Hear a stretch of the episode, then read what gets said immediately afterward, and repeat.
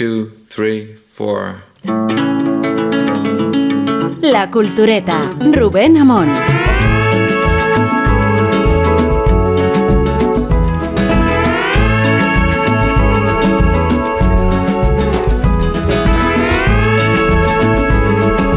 Estamos en Mallorca, en Palma, como se debe decir, según nos ha contado el alcalde esta mañana. Eh, se dice Palma, no Mallorca. Ni siquiera se dice Palma de Mallorca. La nomenclatura va cambiando en función de quién gobierna y también se ha convertido ese fenómeno en un hecho identitario. Pero no vamos a hablar de política, vamos a hablar de Palma y de Mallorca y de Palma de Mallorca.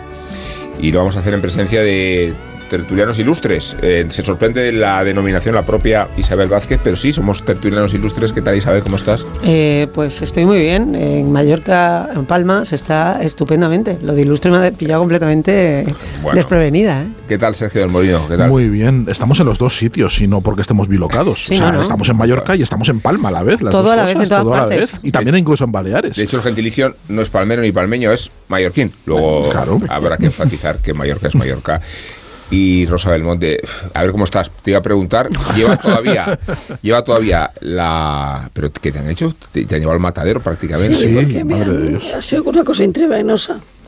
Tiene. Rosa, No Rosa convalece de una afonía extrema Sí, que convierte su presencia de hoy en un eh, hecho heroico. Te lo agradecemos. Muchísimo, Porque muchísimo. podías haberte rajado, pero estás así. soy como Camacho cuando se lió la cabeza con la venda. Sí, eres como Camacho cuando se lió. Sí, eres como Camacho. O como el CID también. Sí. Sí, sí, No, no, pero lo de ilustre es verdad porque ah, una señora nos ha pedido hacernos una foto. Ay, qué risa. se, Sí. se ha acercado Isabel y la señora le ha dicho, ¿tú quién eres? Sí, Y cuando tú, que le ha me vas a dicho- estropear la foto. ¿Quién y eres cuando tú? le ha dicho Isabel Vázquez, dice, ay, que me voy a desmayar.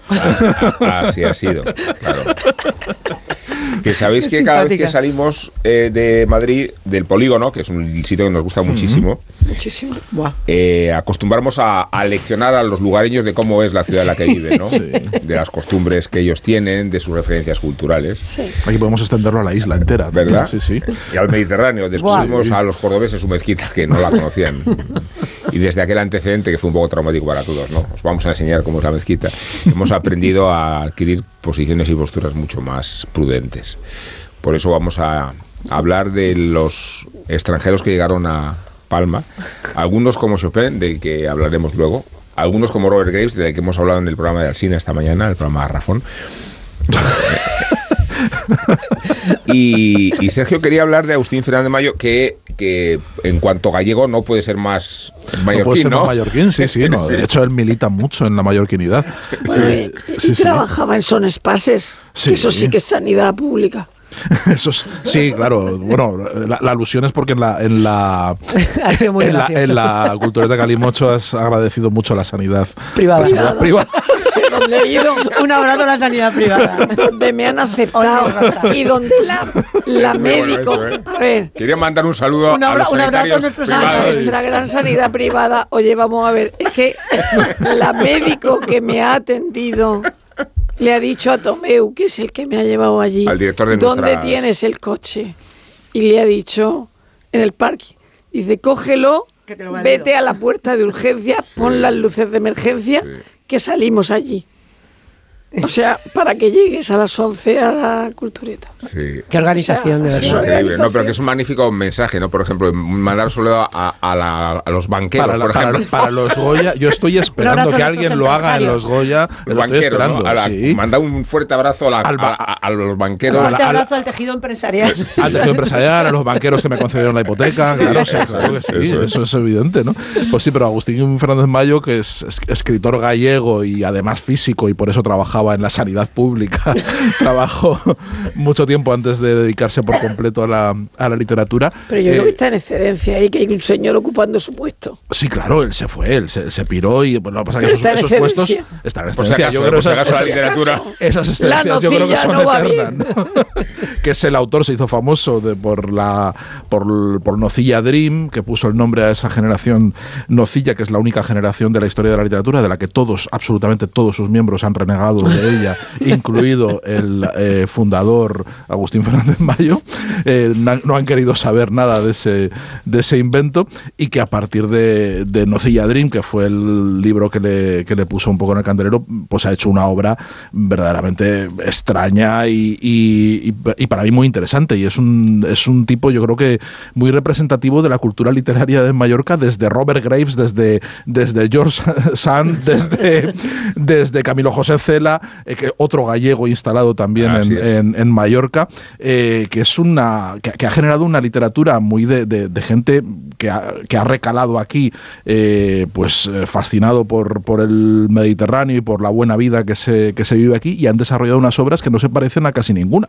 ¿no? Y, y- y Agustín Fernández Mayo es uno de los escritores más difíciles de clasificar. ¿no? De- como ensayista tiene libros como, por ejemplo, Teoría General de la Basura, que, es, que es, una, es un intento de, de contar la historia de la cultura a través de los detritus, a través de... de- o sea, su, su idea es que eh, es mucho más representativo lo que desechamos que lo que se valora en la academia, ¿no? Y, y- y pone el ejemplo de la arqueología. Dice, de la arqueología, cuando vemos las ruinas de una civilización, lo que vemos es lo que esa civilización ha tirado a la basura, no lo que consagró, no el canon que quedó, sino vamos viendo eh, esos trozos de vida eh, y él intenta aplicarlo eso a la cultura. Y hace una cosa eh, muy, muy, en fin, muy, muy, muy extraña, que, que a mí me parece muy reveladora, de Agustín Fernández Mayo, y es que le gusta mucho la tele sin entenderla. Quiero decir que le gusta mucho viajar a países extraños cuyo idioma no conoce, eh, cosa que tiene ocasión a menudo por, por, su, por su oficio, eh, y lo que hace es no, no dar vueltas por la ciudad, no conocer, no hacer turismo, se niega, le- detesta el turismo, detesta conocer playa. el sitio, detesta... Detesta la playa. Detesta la playa, de- detesta todas las cosas que, que generalmente gustan a la gente. Lo ¿no? que Detesta atrae todo de- eso de, de- de los lugares. Reclamo. Y lo que le gusta es quedarse en la habitación del hotel y ver la tele constantemente. Consta- Y ver la tele del país, pues si está en, en la India, ver la tele eso india y también me verlo. gusta a mí, no claro, sé. Sí, yo eso can, pero, can relate. pero él con, con eso ha hecho una teoría estética, con, to- con- con ese Entonces es una mezcla de jeta y de, y de genialidad que nunca sabes muy bien, Agustín Fernández Mayo, dónde está el límite de la caradura y de, y, de la, y de la audacia. ¿no? Y a mí me parece que es un tipo eh, estupendo que, que hace unas, sobre todo en su faceta de ensayista, que es quizá la, la, la menos conocida o la, que, o la que menos ruido ha hecho, pero, pero tiene unas ideas estrambóticas y maravillosas y eso ya es un tío encantador además. ¿no? Creo que de, lo mejor que ha parido esta isla pese a el ser de La Coruña, ¿no? como todos los escritores Gallego, digo, mallorquines, ¿no? Todos los escritores mallorquines son todos gallegos. No, tiene, tiene una entrevista considerada confidencial y entonces, eh, a propósito del premio que ganó Eugenio Trías, ¿no? porque además es verdad que cultiva todos los géneros, la poesía también, ¿no? sí, sí, es poeta también, sí. Eh, y entonces le preguntan sobre, sobre la figura de Alexa. Eh, dice la idea de que de algún modo Alexa copia el mundo y es la protectora de la humanidad porque su nombre viene de Alexandra, la leopardo del desierto, ¿no? Entonces, Y ahí lo dejo. Pero es documentalista también, ¿eh? Hizo Sí, un sí, documental sí. sobre la cabaña de Kierkegaard en los fiordos de Vaya. Noruego y, y lo hizo eh, escalando, porque por lo visto es una cabaña en la que solo se puede llegar al- escalando y él es alpinista, él, él- él escala. Y entonces hizo un documental eh, yendo y experimentando lo que experimentaba Kierkegaard. En lugar de leerse la obra de Kierkegaard, lo mejor es experimentar y darle ir- irse a la, a la cabaña y hacer esas cosas. No, es un tipo muy interesante, muy- que, que- que tiene mucho, mucho, mucho que decir y mucho que contar. tú no eres por edad generación nocilla, ¿no? Es más joven. Soy más joven, no, no Sí. tuve que desdecirme, no, no, no tuve que desdecirme, ya estaba, ya estaba. Para cuando yo eclosioné, eh, si en algún momento he eclosionado como el acné, eh, Sí. yo- los- la mayoría de la generación nocilla ya se había desdicho de su propia... Él, él mismo decía que era prehistoria ya, además, ¿no? Sí, sí, sí. Bueno, él nació, él nació desdicho ya, yo creo que directamente ya no sé. Pero es, es inter- interesante porque lo de la generación nocilla se vio como una cosa de marketing que fue eh, percibido con, con mucha antipatía en general por, por, por el, por el mundo literario. Pero ¿qué son estos imbéciles que vienen a enseñarnos? ¿Qué dicen? no Había un montón de, de escritores que, que parecía que iban a redescubrir la literatura y que tenían como. que habían sobre todo redescubierto la clave pop de la literatura, como si, como si hasta entonces no hubiera habido ningún escritor pop, sí. que, que- que- que tuviera que, que incorporase cosas eh, pop a la, a la literatura, ¿no? Eh, pero pero es, es impresionante porque no- eran escritores que no tenían nada que ver, mm, se intentó mm, encajar unos a otros para ver si estaban dentro de un carro, yo creo que emulando lo de, la, lo, lo de los años 90 con el Cronen, emulando un poquito eso, y salió fatal. Es el, el- pro- probablemente el- el- la operación de marketing literario más eh, fracasada de toda la historia de la literatura española, que tiene muchas muy buenas, entre ellas la del 27, por ejemplo. ¿no? Sí, Incluso- pero yo creo que depende de los y, y creo que es, es, eh, bastante similar lo que pasa con, con eso con la con la generación esta- que algunos llaman generación Cronen, es que luego no quieren estar asimilados a determinados nombres y a determinadas eh, eh, eh, colegas. O sea, es como, no, yo no tengo nada que ver con esto, quiero mi singularidad. Entonces, eh, es- supongo que por eso por lo que terminan renegando de cualquier asociación con el, con el grupo en el que se les identifica. Aparte de que las rasgos identitarios que se quieran eh, que se quieran destacar supongo que se ven también mejor con un poquito de distancia. Que cuando tú intentas como intentar acoplar a gente que encima en esos momentos está de alguna forma compitiendo entre sí para destacar eh, vamos tú lo podrás decir mejor como, como escritor pero supongo que, que- que- que te- identificarte con gente que a lo mejor ni siquiera te gusta lo que está haciendo es como no quiero no quiero formar parte del mismo grupo ni tener nada que ver. Al final el 27 el 98 el, o sea, eh, son cosas además que, que- que- Es el peligro de las fotos de grupo. Están, Claro, están que tomando, están, el tiempo, ¿no? están tomando un cóctel, unas croquetas en algún sitio y dicen, por eso aquí que vamos a hacer una foto y de esa foto hacer una generación literaria. Es así. pero, ¿no? las- Es- eh, pero que además creo que en las propias generaciones esas desavenencias están, o sea, eh, mm, in- incluso en las, en las más antiguas. Ellos disienten de, de que se les englobe en el, en el grupo y quieren estar, pues eso ser, no, yo lo que yo hago es distinto y no tiene que ver con lo que... Pero es que esta es un poco forzada, es decir, el término nocilla lo tiene Mayo eh, y entonces hay como desde fuera una de reunión de autores contemporáneos que no es lo mismo que, yo qué sé, los nueve novísimos de Castellet, ¿no? O sea, Castellet reúne en un libro a los poetas que le parecen los nueve novísimos. Claro. No el 98, no el 27, pero es una gente compacta solamente porque alguien lo ha reunido en un libro, pero en este caso es como más salvaje la, la, la reunión. Salió algo bueno de ahí. Es que no ha habido otro intento de hacer una generación Bueno, literaria. espera, date tiempo. No, no, yo, bueno, ya nos olvidaremos. O sea, sobre pero todo, no ha habido otro Sobre intento, todo porque las, generaciones también responden a- a la- al interés que pueda tener en un momento determinado un columnista por hacer, eh, por empatar con algo, o sea, por destacar de alguna manera.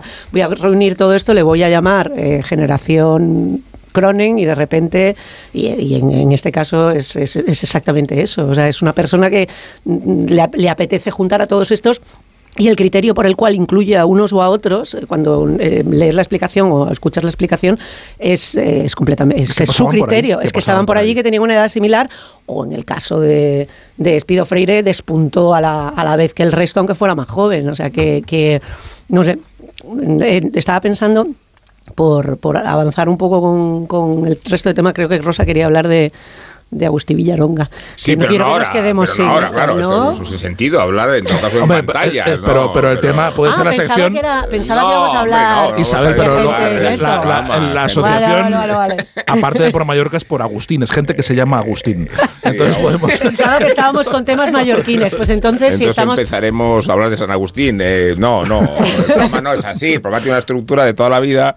Entonces el cine va en la serie de pantalla. Vale, vale, vale, vale. eh. La nocilla va a la nocilla. Entonces no puedo hablar de. Peter Ustinov como, como, como eh, visitante Hombre, mallorquín, sí. como personaje mallorquín. Este es el momento de hacerlo. ¿Ves? Es que no sabía yo dónde No, meterlo, pero tío. adelante, Peter Ustinov. No, Está o sea, quiero decir, Peter Ustinov es una... Es que es verdad que no había salido en las conversaciones previas y yo pensaba que a lo mejor salía en el programa de la mañana y al final no... No ha salido en No ha aparecido y me parece uno de los ilustres habitantes eh, de Marbella itinerante porque él vivía entre Marbella, Suiza- no, la verdad Marbella, pena en, en Mallorca, madre mía, cómo este estamos. ¿eh? Entre la ¿Cómo voz de están las cabezas, ausencia eh? de Willy, que Willy no está. Eh, la Willy gente me está preguntando Sí. por Twitter, por redes sociales, me está preguntando Pobre ¿y- Willy. ¿y dónde está Guillermo Altar? Pobre, no, él no ha podido comparecer, pero ¿Qué está fue bien de salud.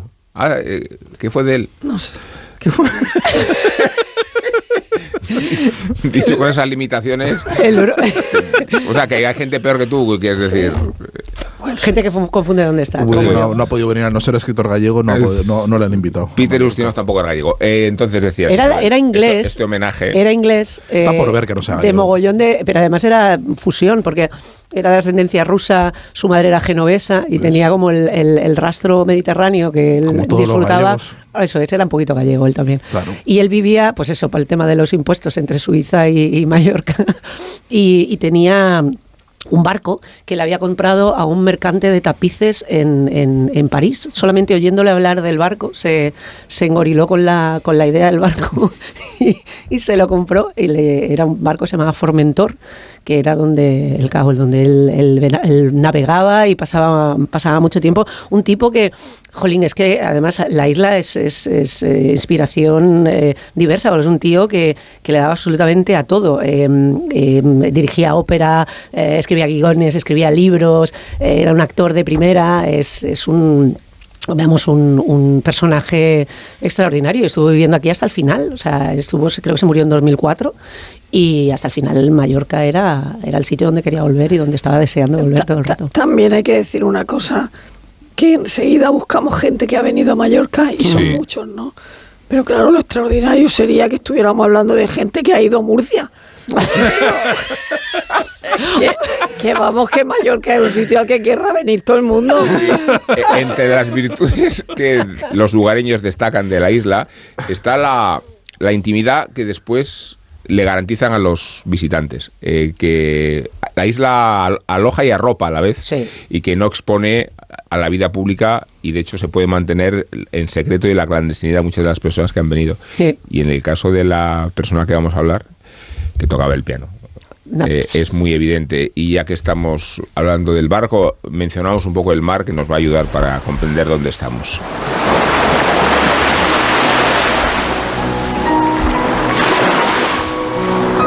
La principal razón que llevó a Frédéric Chopin y a George Sand hasta Mallorca, hasta Palma de Mallorca, fue la enfermedad del compositor. En invierno de 1838, los médicos de Chopin le recomendaron alejarse de París hacia otros climas más cálidos, cercanos a la naturaleza y al mar. Decidieron pasar el invierno en Mallorca por la enfermedad respiratoria de Chopin para escapar de las iras de un antiguo amante de la escritora George Sand y por recomendación del cantante mallorquín Francisco Frontera, que era amigo de la familia.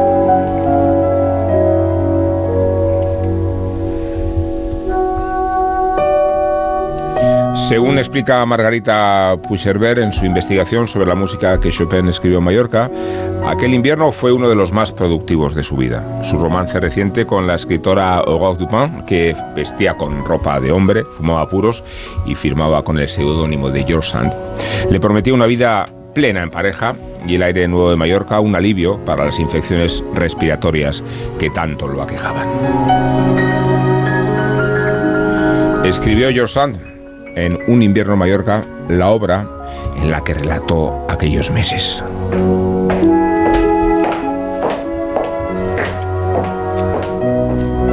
En Mallorca no había para mí comparación posible con ningún paraje conocido. Los hombres, las casas, las plantas y hasta los más pequeños guijarros del camino tenían un carácter aparte.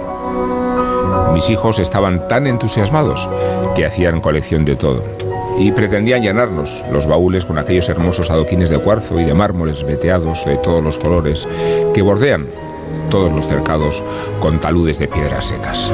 Así, los campesinos, viéndonos recoger hasta las ramas secas, nos tomaban por boticarios los unos y los otros nos miraban como a verdaderos idiotas.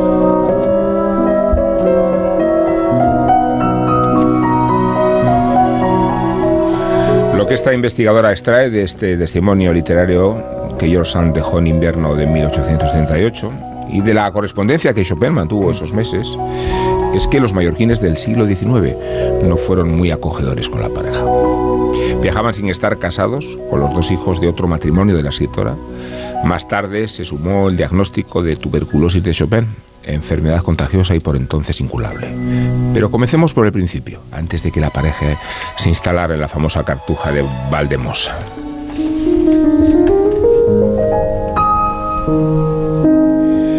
El 8 de noviembre de 1838, un barco procedente de Barcelona llevó a Chopin y a Sand hasta Palma de Mallorca. Los primeros seis días se alojaron en una ruidosa pensión cercana al puerto. Después, alquilaron una finca en las afueras de Palma llamada Sonben. Y por último, se trasladaron a unas celdas alquiladas en la Cartuja de Valdemosa, que había sido desalojada tras la desamortización de Mendizábal. Al principio el clima suave de noviembre y los paseos de Chopin y Sand compartían en el campo mallorquín hicieron de su estancia casi un idilio. Decimos casi porque Chopin soñaba con música que no podía escribir. Pasaron varias semanas hasta que un piano player llegó de París a Palma por mediación de Sand. Hasta entonces el polaco no pudo empezar a componer la mayoría de los preludios opus 24 que escribió en Mallorca. Mientras, Sand daba largos paseos con sus hijos y escribía a la sombra de un árbol en el cementerio de los monjes.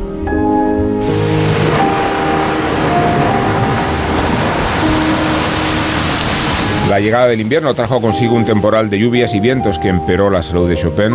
En diciembre tuvo una crisis respiratoria que el compositor achacaba a una bronquitis aguda, pero que los médicos de la isla descartaron. En 1838 a Chopin le llegó el diagnóstico de la tuberculosis. Así se lo contó a un amigo en una carta. Estuve enfermo como un perro durante estas dos últimas semanas.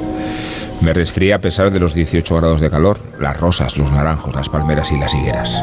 Tres médicos, los más célebres de la isla, me examinaron. Uno olfateaba lo que yo había expectorado, otro percutía el lugar de donde había expectorado, el tercero me auscultaba mientras expectoraba. El primero dijo que yo iba a reventar, el segundo que estaba reventado, el último que había reventado ya. Sin embargo, hoy me siento como siempre, pero no puedo perdonar a un médico de París que no me haya dicho nada de lo que había que hacer en caso de una bronquitis aguda que pudo haber previsto para mí. Según la investigación de Margarita Puchelber, el diagnóstico de tuberculosis trascendió pronto entre los habitantes de la isla. En el siglo XIX esta enfermedad no solo era mortal e intratable, sino contagiosa. El propietario de la finca que Sand y él habían alquilado rescindió su contrato y les hizo pagar los muebles que fueron quemados inmediatamente. El aislamiento de la pareja creció en la cartuja de Valdemosa a unos 20 kilómetros de Palma. Allí, Chopin tocaba su playel, profesaba su adoración a Bach y escribió parte de sus preludios opus 24. Hoy, estas obras son una biblia pianística por su exploración de la tonalidad y sus desafíos técnicos, casi, casi como lo fue en su día el clave bien temperado.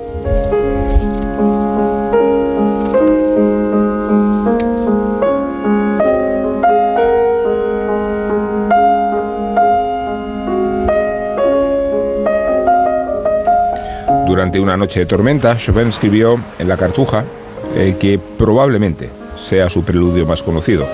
Lo estamos escuchando ahora, el opus 28, número 15 en re bemol, conocido como la gota de agua. Chopin lo compuso en medio de un delirio que George Sand describió de esta manera. Maurice y yo, se refiere al hijo de Sand, lo habíamos dejado muy bien y nos fuimos a Palma a comprar algunas cosas que hacían falta en nuestro alojamiento. Vino la lluvia, los torrentes se desbordaron. Hicimos tres leguas en seis horas para volver en medio de la inundación y llegamos en plena noche, descalzos, habiendo corrido peligros inenarrables. Nos dimos prisa pensando en la intranquilidad de nuestro enfermo. Estaba en pie, pero se había limitado a una especie de desesperación apagada, y cuando llegamos tocaba su maravilloso preludio llorando. Cuando nos vio entrar, se levantó con un gran grito y después nos dijo con aspecto conturbado y en un tono extraño, ah, sabía que había muerto. Cuando se recobró y vio en qué estado estábamos, se sintió enfermo por la visión retrospectiva de nuestros peligros. Enseguida me confesó que durante nuestra ausencia había visto todo como en sueños y que sin distinguir ya el sueño de la realidad, se había calmado y como adormecido tocando el piano, convencido de que él también estaba muerto se veía flotando en un lago. Unas gotas de agua pesada y fría caían lentamente sobre su pecho. Y cuando le hice oír el ruido de las gotas que en efecto caían lentamente sobre el tejado, negó haberlas oído. Se enojó por lo que yo llamaba armonía de imitación. Protestó con vehemencia y tenía razón contra la inutilidad de esas limitaciones para el oído. Su genio se nutría de misteriosas armonías de la naturaleza volcadas en sublimes equivalentes por su pensamiento musical y no por una copia servil de sonidos exteriores. Su composición de esa noche estaba humedecida por las gotas de lluvia que resonaban sobre las tejas sonoras de la cartuja, pero en su enajenación se habían convertido en lágrimas que caían del cielo sobre su corazón.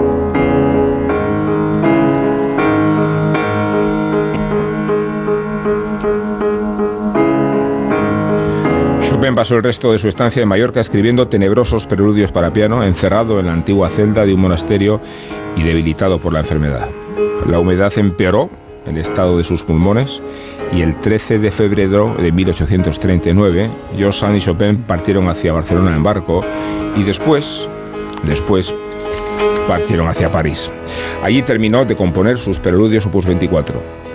Diez años después, ya con 39, moriría por una complicación de la tuberculosis crónica que padecía desde hace años y que fue diagnosticada aquí, en esta isla, en Mallorca.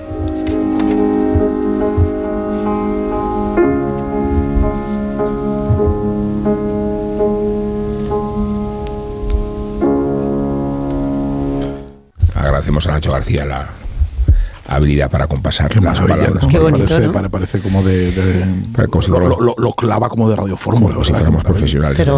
Que- que Chopin sonaría en las radiofórmulas del siglo XIX. Efectivamente. Sin duda alguna. Por cierto, que la, la- la cita, bueno, la- el extracto este de, de George Sands, de la, del preludio a las gotas de, de lluvia, de que él tocaba el ritmo de las gotas sobre el tejado, es una cosa que luego Robert Graves, al traducirla, eh, descartó porque decía que en la cartuja no podían sonar las gotas. O sea, que el, el tipo de techo que había hacía imposible que donde estaban Que ellos sonaran. sonaran las gotas de lluvia, que era un poquito de literatura, como, ta- como tantas otras cosas. Los, los escritores fastidiando a otros escritores, como Eso siempre, es. ¿no? Es- Hay tiquismiquis. Ni si- ni- ni- ni si- que- que- A ver, Rosa.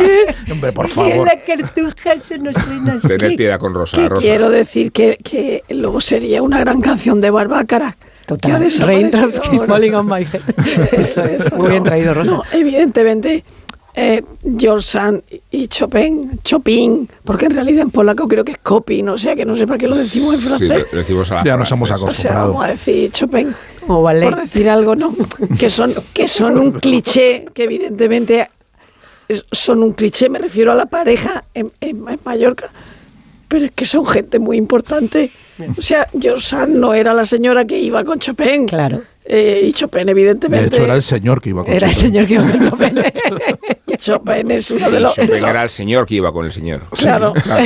bueno, te diré. Era te diré uno que- de los grandes, de los grandes eh, eh, músicos ¿no? de, de la historia. O sea que, que es verdad que digo, ay, hoy qué, qué tema más manido. Pues no. Porque es que aquí aparecen un montón de, de cosas alrededor. Por ejemplo, Mendizábal.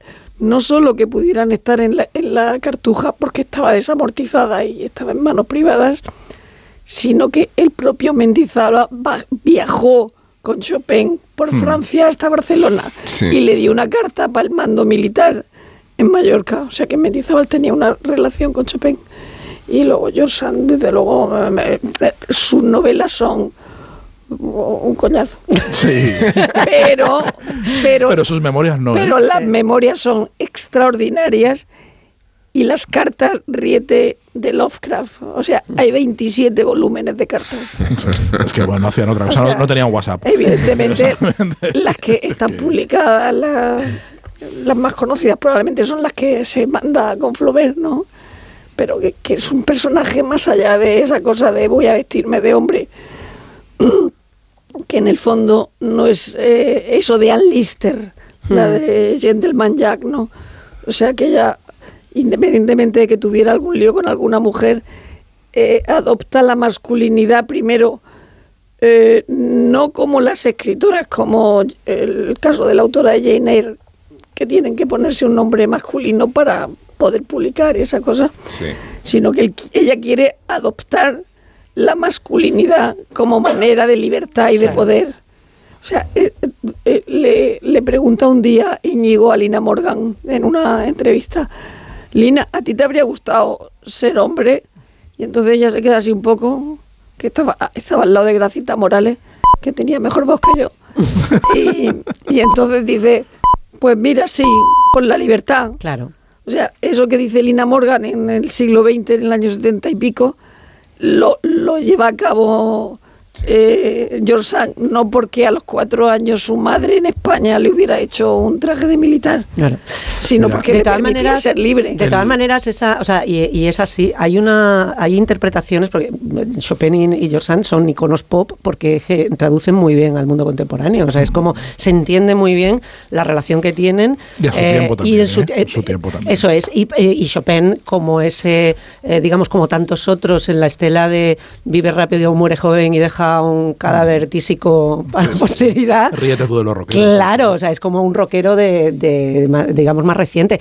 En ese sentido, la, la, eh, digamos, esta elucubración que puede haber sobre, sobre su relación, más allá de, la- de las cartas de, de- de- y de lo que ellos dejan, dejan de rastro, estaba acordándome justo esta mañana Pues que no lo había... se entiende Se entiende perfectamente, pero sí, decir, sí, no sí, pero quiero decir, oscuro, no, no, no, no, nada- no, no, no. Lo que me- a lo que me refiero es que la especulación de, de lo, de, por ejemplo, de una, de una interpretación queer en cuanto a la relación de ellos dos, es decir, que él fuera la parte femenina de Sí. la relación tísico, débil, eh, frágil, eh, atildado, y ella fuera en pantalones, eh, de- además en la- incluso en la manera de concebir el arte. Él es, eh, Mm. Quiere sublimar y ella es una trabajadora. Ella es una trabajadora, ella es una tía que escribe por página y así llena de mogollón de circunloquios y de, re- y de filosofadas, eh, eh, parrafadas infumables, porque es que cobraba, eso es, y es lo que está pagando todo esto.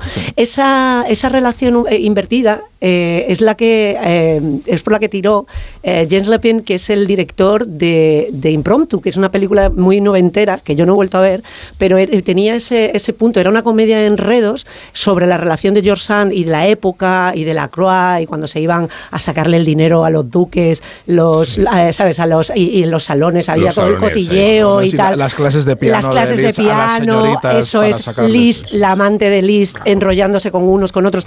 Pues eso lo que hacía eh, ese, ese director, que también era guionista, además era libretista de Sondheim, que es un tío que, claro, pues tiraba por esa idea de que realmente quien conquistó eh, era ella, quien se subía a los, a los balcones para, para intentar eh, seducirle con nocturnidad y alevosía, era ella, y él era el que se recogía, el que se escondía detrás de la cortina y el que eh, de alguna manera se parapetaba ante la- Hay los una- avances de... Hay, hay de- una anécdota que está, se, se cuenta de, de por qué se, se encapricha Mm. eh, Sand de Chopin y dice: Yo, a este tío me lo, me lo, me lo voy a hacer. Dice, este- o sea, Que- que es así, cuánto en un salón y, y él 10 sa- años. sabiendo le iba buscando en los salones y, él- y ella aparecía para ligárselo. y, él- y él- y es Y él le Una, él, él le rehuía porque le daba miedo. No le, daba- intimidaba, le claro. intimidaba mucho. Esta Entonces, en un, en un salón, ella apareció vestida con los colores de la, de la De polaca, pola- sí. polo- polaca para decir, bueno, que aquí estoy, o sea, ya, ¿qué más quieres? ¿Qué, qué más tengo que hacer para que te fijes en mí? ¿No? Qué, qué barbaridad. Es, es- es una, es una relación eh,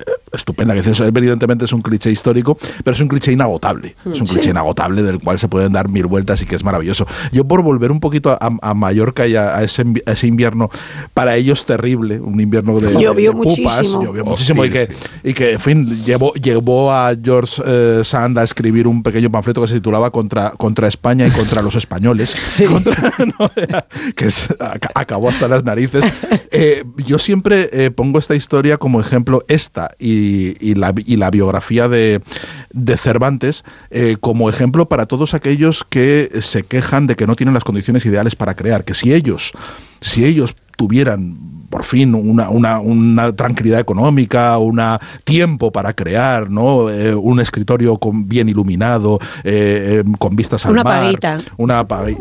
una paguita del Estado que le permitiera desentenderse de, de las cosas, una subvención y tal. Que, claro que eso es lo que les llevaría a ellos a escribir su gran obra maestra. Yo les siempre les digo, Cervantes escribió El Quijote en la cárcel y con una mano, Estímulo. con una mano inutilizada, y Chopin escribió algunos de, de sus mejores obras y fue muy productivo y una de sus etapas más productivas. Esputando en es- esputando eh, sangre en, un, en una celda eh, lúgubre de Mallorca mientras eh, era un apestado dentro de la isla y nadie se le acercaba ni con un palo porque consideraban que era contagioso. Cosa, por cierto, que ha sido desmentida o parcialmente desmentida. José Carlos Job dice que la- No, se a la- ver. le diagnosticaron la En, tuberculosis el, en, París. con motivo del bicentenario, hago una pequeña alusión médica. Sí, a ver, eh, a Bars- lo, lo cuando que se hizo el fue, corazón. a ver, el corazón de Chopin estaba en la iglesia Santa Cruz de Varsovia. Sí. El cuerpo está en Perlases y ahí se le rinde tributo. Es bonita la idea de que el corazón esté en la patria Sí. Y el además que esté en- eh, protegido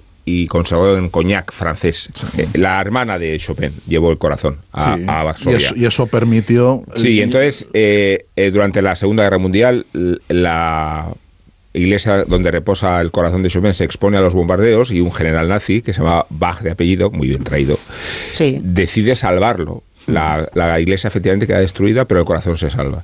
Y en el contexto del bicentenario se exhuma el corazón, vamos a llamarlo así, y se descubre que tenía una fibrosis quística. Bueno, Y no que- está claro, porque esta diagnosti- estos diagnósticos eh, que haces postmortem o dos, dos siglos después. No, pero la, el diagnóstico del tuberculosis apunta. está muy cuestionado Sí. porque, Que se habrían contagiado se habrían contagiado y no hubiera vivido 10 años más. Claro. Pero de todas maneras- Digo, dada la, la gravedad de la enfermedad entonces. Sí, pero... pero- pero, esto, digo, devolvió, a ver, es muy atractivo literariamente, Claro. incluso más librescamente, pensar que el, el órgano más dolorido de Chopin era el corazón. Sí, claro. Y el origen de todo su sentimentalismo, que no se debe confundir con cursilería. No. Eh, Chopin es un compositor mucho más profundo de lo que a veces se cree y Sí, interpretarlo es extremadamente difícil porque se puede incurrir en el sentimentalismo, en la cursilería, no se le puede percibir su sentido del humor y lo tiene, y se le puede cantar, tocar con ligereza y no la tiene. Eh, o sea que sigue siendo un desafío para cualquier Sí, pianista sí, sí, interpretar sí. a Chopin. Pero a lo que, a lo que iba con, con lo de Mallorca y, y demás es a, a subrayar siempre que, que, la- que a veces la creación y, y la inspiración vienen en momentos verdaderamente terribles y la estancia, ese, ese invierno en Mallorca fue para, para, toda, para, para Sandy, para, para Chopin fue una, una tortura, agravada además por el hecho de que venían un país en guerra, que es que ellos Claro, estaban... es que- había, había, había otro factor también que les llevaba no solo la salud y demás, era que les perseguían las deudas. Sí. Es decir, que, que estaba- estaban, estaban huyendo de sus acreedores y les encontraron en Mallorca un lugar donde, donde la vida era barata y donde podían refugiarse. Pero ellos, para empezar, o sea, aparte de todas las de, de- de- de vivir en una celda, de, las penalidades que cuentan y que yo creo que también exageran e impostan mucho, es que eh, ellos se aburren un huevo Claro. en Mallorca. Se aburren porque en la vida son- social. Porque ellos no, Claro, ellos son que- dos figuras mundanas que les encanta estar todo el día de parranda. Pero es que les encanta. esa- Y es lo- y eso, y eso no, no, no, no, no, no lo soportan. El aburrimiento de Mallorca,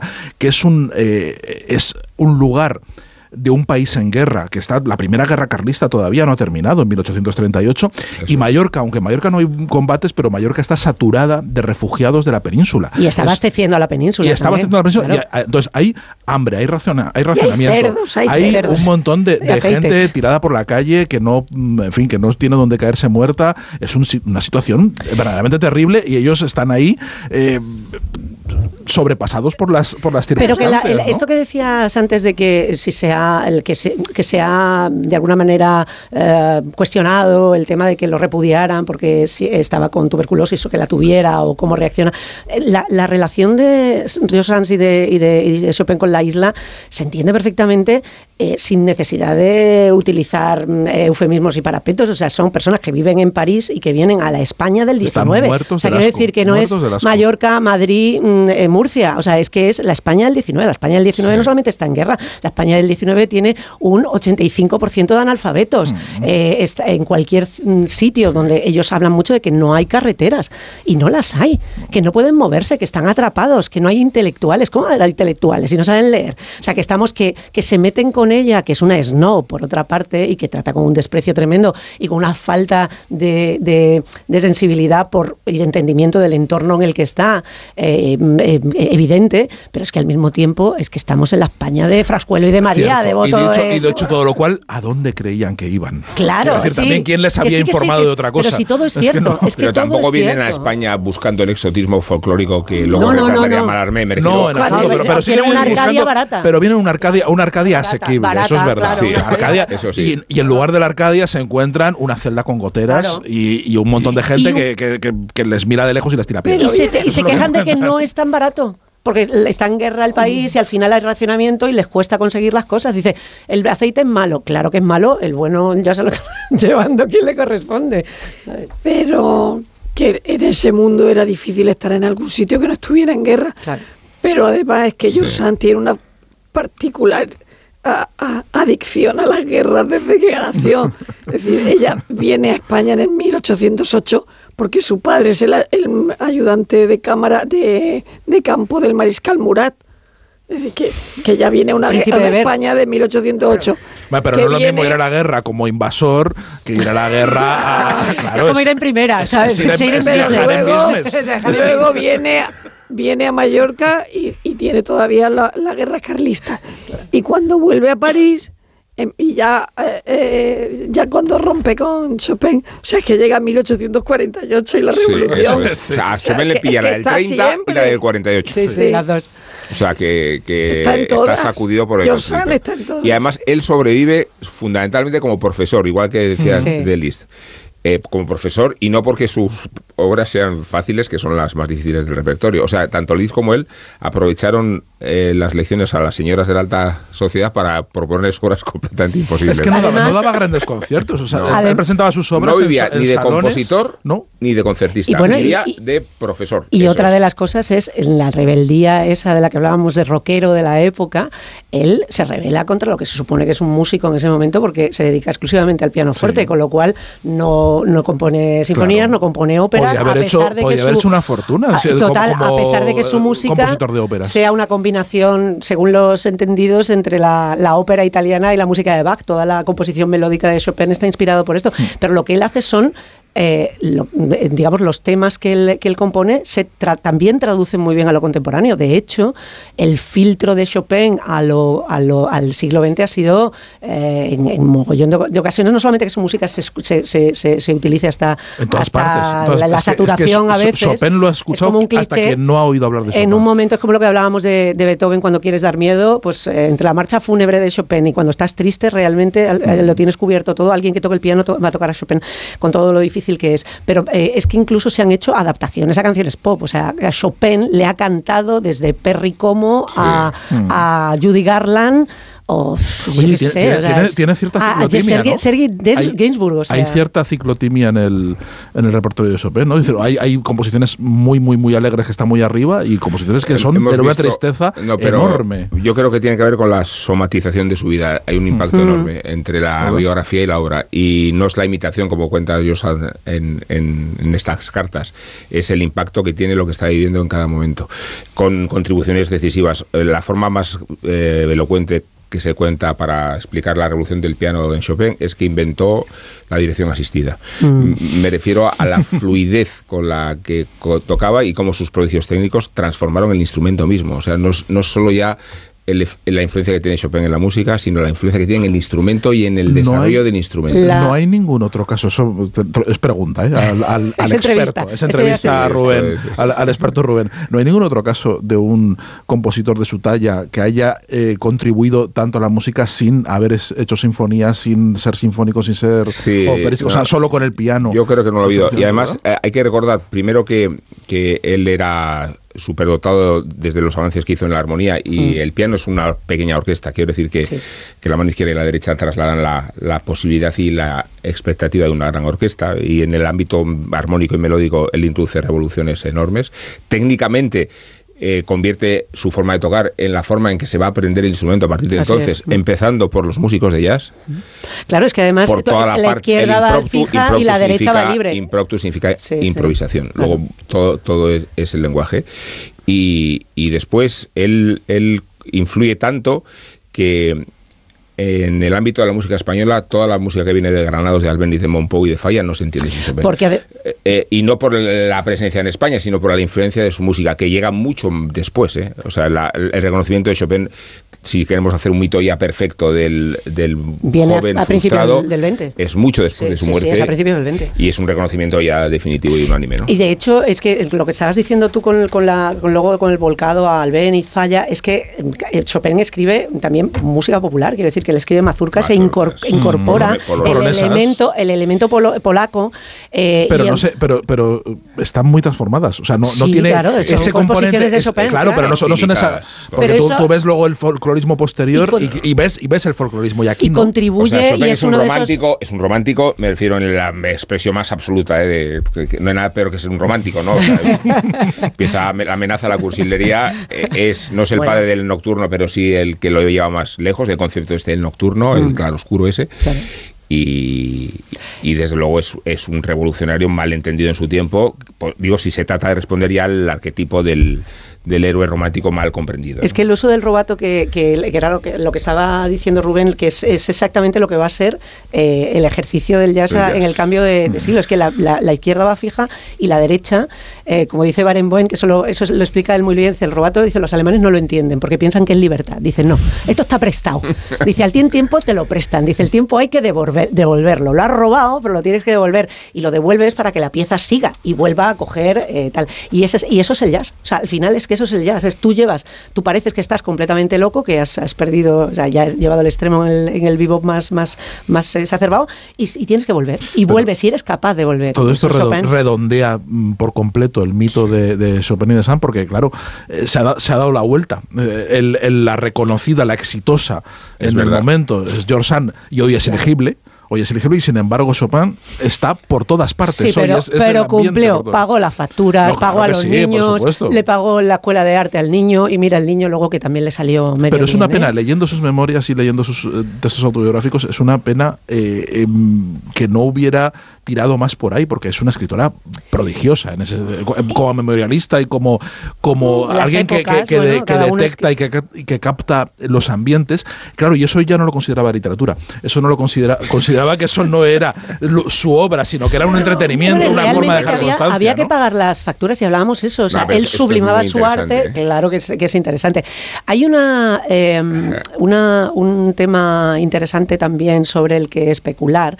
Es. eh, ¿Por qué termina la, relaci- la relación? O sea, si es por ese, ese- de esa venencia familiar en el que eh, por el problema del efectivamente. Y aquí hay un punto que también los hace muy entendibles a lo contemporáneo. O sea, ella Solange quiere la hija una mayor. amante, sí. La, la- la- la- oficial dice que se enfadaron porque en una, digamos, en un enfrentamiento madre-hija, eh, Chopin tomó eh, la parte de Solange y, y ella dijo, ahí te queda Federico, no quiero más. Pero es cierto que él está enfermo prácticamente desde el primer año de relación y que ella quería un amante joven. Y Pero quería- supongo que no era lo que pensaba y en ese querían momento, ¿no? descendencia. Eh, Claro. Entre los hallazgos médicos posteriores se, Sí. se con- se advirtió la impotencia generandi de. Sí. Pero sobre de todo... Quería, pero quería so- una pichula no y podía la- tener- quería la y no pichula, la pichula, la La pichula, pichula era de joven Chopin, pero triste. no. Y, pero aquí hay una hay un hay un agravante al tema de la pichula mm, triste de Chopin, que es que era un dependiente y que esta es una señora que dependiente no, yo ya he criado dos niños y no necesito un Sí. tercero, que es una cosa que se entiende raro en la época y tarda está fenomenal. casi ¿no? 10 años en darse cuenta de eso. ¿eh? Sí, que sí, se pasa, también. pasa Pero- 10 pero años entregada, entregada a él, Sí, ¿eh? sí, y entregada de una Bueno, forma brutal. Igual que había estado entregada a Museto, a, a todos los que se había ventilado.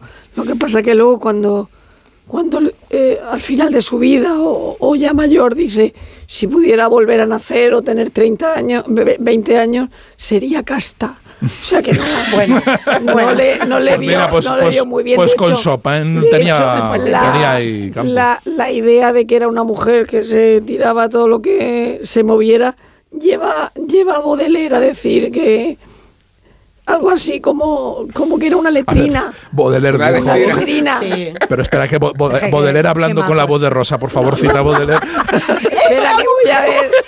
Voy con la voz de La Nietzsche. pobre, la pobre. Voy con la voz de Nietzsche, A ver. que la llamaba calichera. Qué desagradable los Qué hombres. desagradable. Sí, Nietzsche era muy desagradable cuando se ponía, cuando quería. Tenía, tenía un pronto, luego tenía, luego, luego no. Evidentemente era cuando estaba gorda. Claro. Eso no se lo decía cuando estaba... No se lo de decía la adelante. harina Era porque había sido depositaria de muchos fluidos. Claro. Pero, pero es bonito en, en esa relación porque eh, puedes, eh, puedes adoptar la posición casi de, de- de hijo y tomar partido por uno de los dos en el divorcio. ¿no? Y creo que además se cuentan las historias parcialmente siempre o a favor de Chopin o a favor de, de George Sand. Siempre hay una... a ver Sí, quién tiene razón. ¿no? Yo, yo voy con George. Sand. Yo voy con George por Sand. los prejuicios eh, iniciales, los Sí, de salida, sí, ¿no? Yo veo, yo veo, digo, pero ¿por qué no dejó a este imbécil mucho antes? ¿no? Lo, veo- lo- estoy, estoy muy a favor de George Sand. Y hay otro, y hay- pero, pero hay muchas interpretaciones que hablan de, de la crueldad del pobre George Sand, que, que- de- que- del pobre Chopin, Chopin. que le deja tirado, ¿no? Y, y de hecho, dice, murió poquito después, murió, ya, no- ya no se recuperó de ese desamor, ya no se... Bueno, ta- tampoco... Tenía que estar un o sea, ya poquito. va- va- ta- tampoco, ta- tampoco vamos a culpar a George Sand de la muerte de ese hombre, solo faltaría, ¿no? De Bueno, no sería la primera vez que resulta que es que ella es la, la cabrona que le deja tirando y por eso se murió. Y por eso se Y por murió. eso se murió, sí. claro. Sí, así es. La primavera se va acercando. Oh. Mira. Escribe a- Ana Remírez en el guion. No solo la estacional, sino la cultural. Nacho Ibernón nos anuncia aquí todos los estrenos que florecerán este marzo y por tanto no ha visto ninguno, claro. La inflación bajará cuando vayamos en manga corta y enseñemos las carnes magras. Esto es así. Tan así como que el Euribor menguará un punto porcentual por cada concierto al que acudamos bajo el fulgor de las estrellas. Se acerca la primavera cultural de nuestra vida. Oremos. Told you not to fall in love with me. If I won't give you everything you need, one, two, three times seems that's not enough. Is it love? Listen up. Oh, I. Va a ser la mejor feria del libro de Madrid de toda la historia. Récord de ventas, récord de polen, récord de enamoramientos salvajes sobre el césped agreste del Jardín del Buen Retiro. Los amantes recitarán a Bukowski mientras se magrean frente al Florida Park y tú estarás allí magreándote también. Sucederá todo eso y yo haré la crítica para Onda Cero. Palabra de yo, te rogamos óyenos. I know my previous issues are far from yours to fix. Roger Waters, Robbie Williams, Bruce Springsteen, que viene de Spring, Rufus Wainwright, Jorge Drexler, Nacho Vegas, Joaquín Sabina, Lola Índigo, Hans Zimmer, Coldplay, Elton John, Luz Casal, Quevedo y La Zowie. Yo qué sé. Todo es música para mis oídos. Redactaré críticas generosas e infladas para todos estos conciertos de primavera. Escribiré con rotuladores lettering de colores sobre partituras vírgenes. Me tatuaré en la nalga el logo de la cultureta. Toma ya. With me. If I won't give you everything you need, one, two, three times seems that's not enough. Is it love? Listen up. Oh, I. Viajaremos como nunca, vuelos a 25 euros, oferta especial. Seremos felices en los museos, nos amaremos en tiempos revueltos. Encontraremos a Dios en un cuarteto de cuerda que toca en la calle Karnerstrasse de Viena, en penumbra, impecablemente afinados. Lost my head as soon as I met you. Found my composure, don't know what came over me. I've been burned to the third degree. That's why I blow hot and cold like an AC. Gassing you up, then I backtrack. But lately, I can see why it's been driving you crazy. How toxic it may be. La cuesta de enero se desintegró en febrero y se despeña en picado cuando marzo amanece. Es casi, casi, casi primavera cultureta. El calor y las artes se abren paso. Se presentarán libros fantásticos que conmoverán a Putin. Ganarán los buenos. Ganará un Grammy este podcast. Told you not to fall in love with me. If I won't give you everything. Ah, que no se dan Grammys a los podcasts. Pues vaya. That's not enough.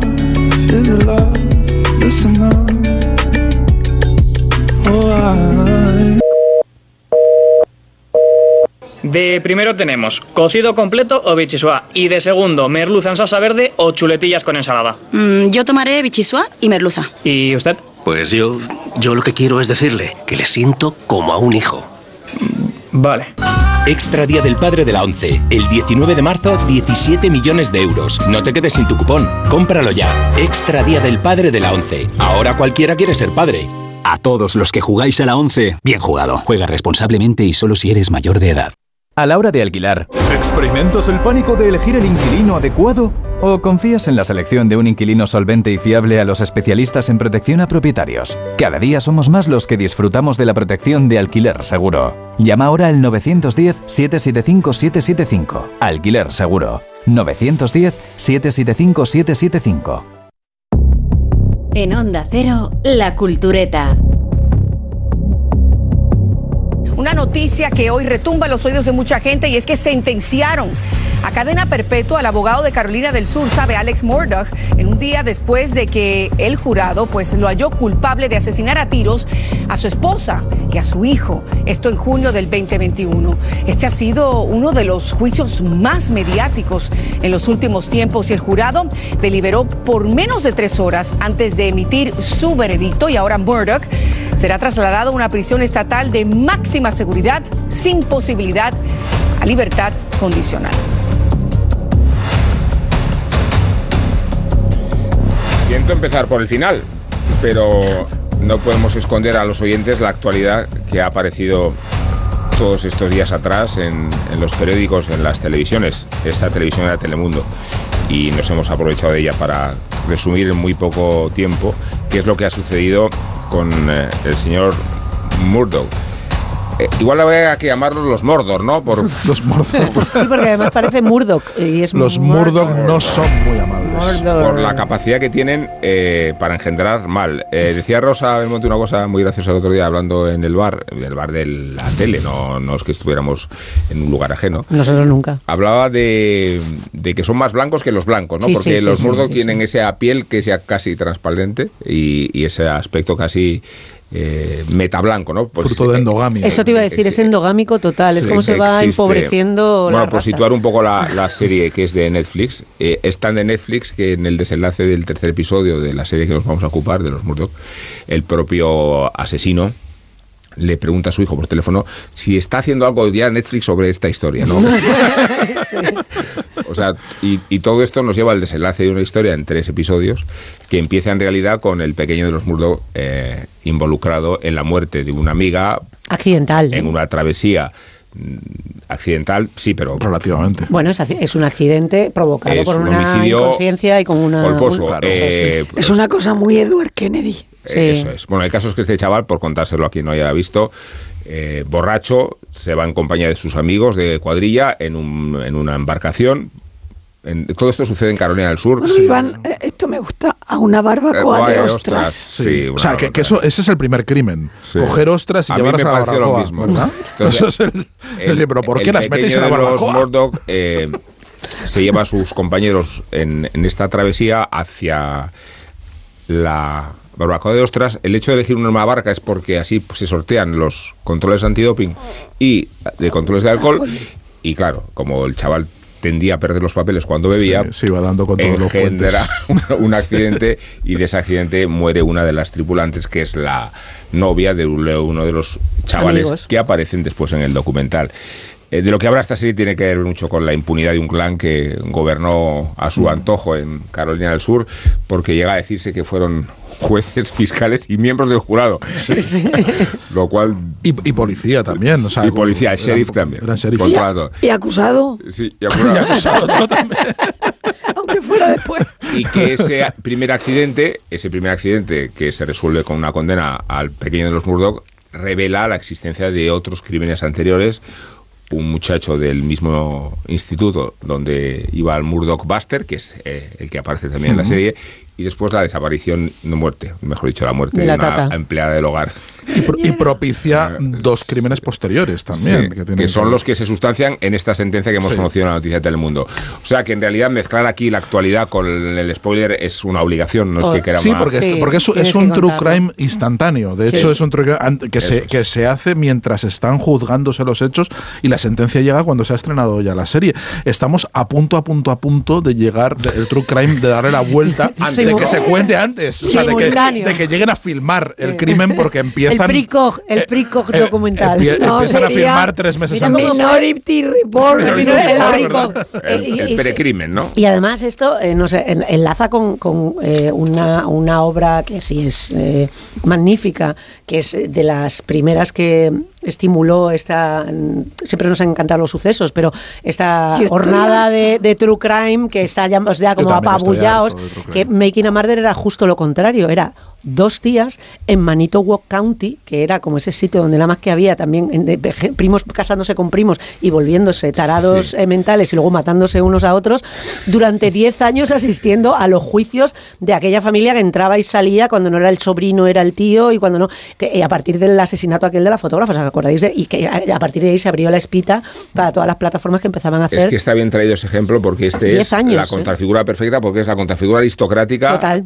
Eso es, son las dos Américas. Las dos Américas, ¿no? y sin embargo, el nivel de degradación eh, física e intelectual probablemente por la endogamia, bien porque seas un white supremacist o porque seas porque no, no veas más allá de las tetas de tu prima, que eso suele suceder, eh, al final la- la- las- el resultado es el mismo.